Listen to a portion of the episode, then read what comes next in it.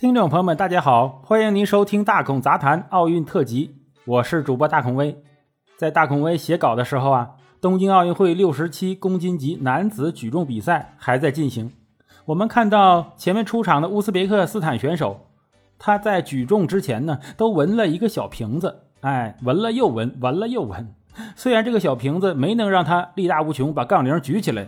但是我想，很多观众跟大孔一样，哎，好奇这个东西啊到底是个啥？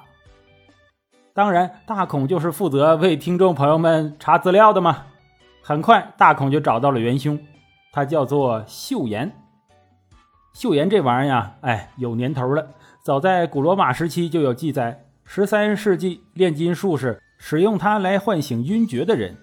岫岩的主要成分是碳酸铵，对人闻到的味道啊。就是氨气，化学课咱们都闻过点氨气啊，那味道相当冲了啊。嗅盐的原理也不复杂，就是啊，用氨气来刺激人体的嘴和鼻子的黏膜啊，也就是呼吸道黏膜，来让人精神兴奋，呼吸加剧，从而啊使人苏醒。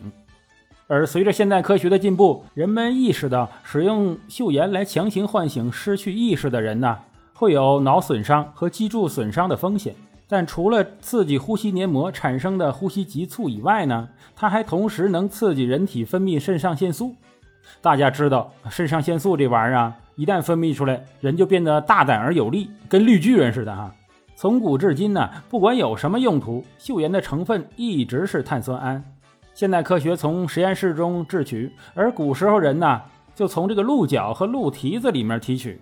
目前这个溴盐的合成已经非常成熟。将一定比例的碳酸铵和乙醇放在一个小瓶子里，一瓶能让你解开封印、突破极限的玩意 就制成了。有朋友就问呢，这玩意不违规吗？不算兴奋剂吗？是，它的确不算，它只是用浓烈的气味刺激人体器官，以达到醒脑和分泌肾上腺素的功能，所以它不会在体内有药物残留，它也没有真正意义上的让你变强，只是让你释放潜能。这个运动员在做举重等运动时，会有下意识的身体保护，对伤病、疼痛和疲劳的恐惧会约束人的力量。即便在训练过程中，你没有主观受到这种恐惧，但它始终潜藏在你的潜意识里。这时，肾上腺素的重要性就体现出来了。通过闻嗅盐或者其他方式。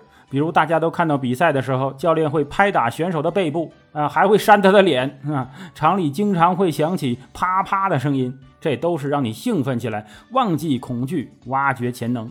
问题又来了，这个氨气啊，不是有毒吗？没错，但是抛开剂量谈毒性，那不都是耍流氓吗？一小瓶溴盐所释放的氨气啊，对人体来说几乎是没有危害的。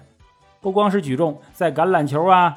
啊，篮球、体操、拳击运动中，溴盐的应用都非常普遍。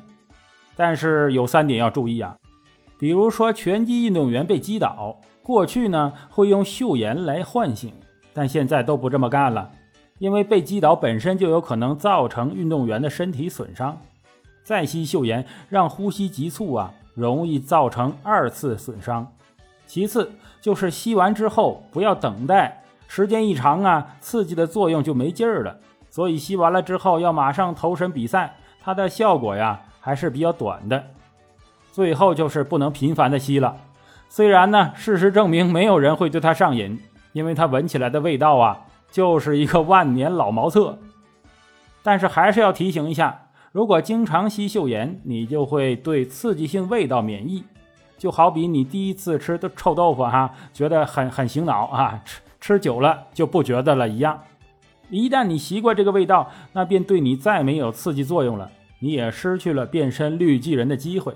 哈哈，好了，这期浓烈味道的节目咱们聊完了，感谢您收听大孔杂谈的奥运特辑，我是主播大孔威，咱们下期再见。